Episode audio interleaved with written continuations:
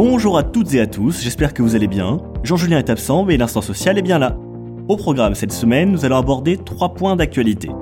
En premier lieu, le développement du recours à l'activité partielle en cette épidémie de coronavirus. Puis l'avenir des plateformes numériques suite à l'arrêt Uber du 4 mars 2020. Et enfin, le nouveau portail de données en accès libre de la COS.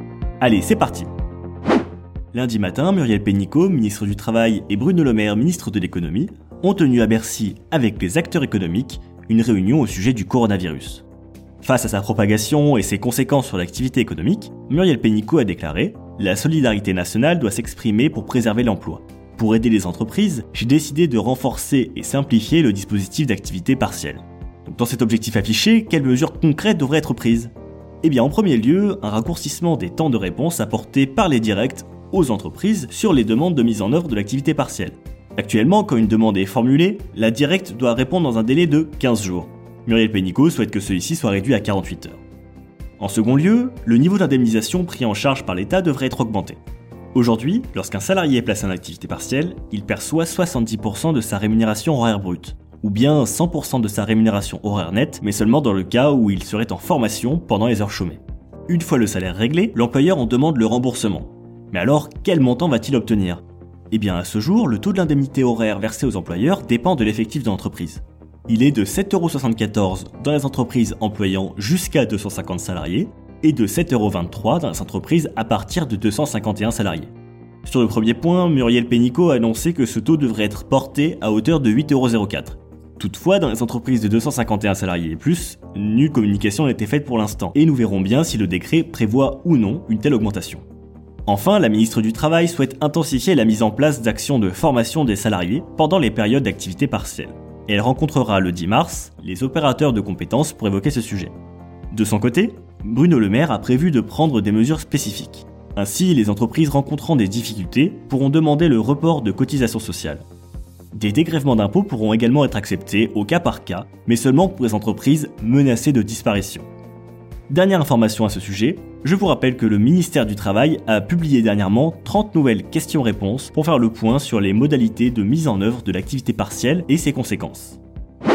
La semaine dernière, la Cour de cassation a rendu une décision importante concernant l'entreprise Uber, car elle a reconnu l'existence d'un contrat de travail entre cette société et l'un de ses chauffeurs de VTC.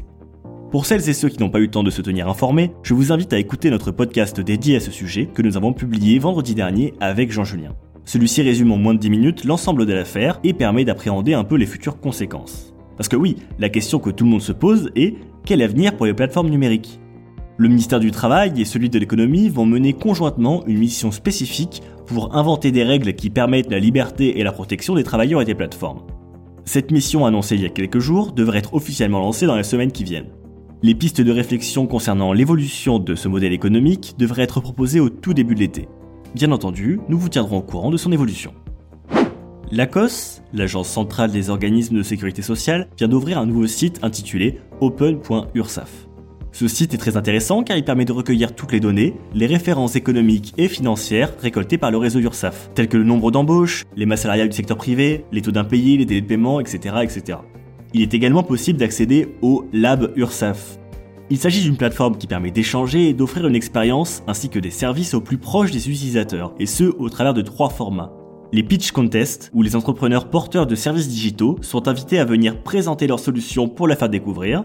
Les rencontres utilisateurs, qui ont vocation à aider au développement des services digitaux du réseau des URSAF. Et les événements inspirants, dont l'objectif est le partage d'expériences et du goût de l'innovation.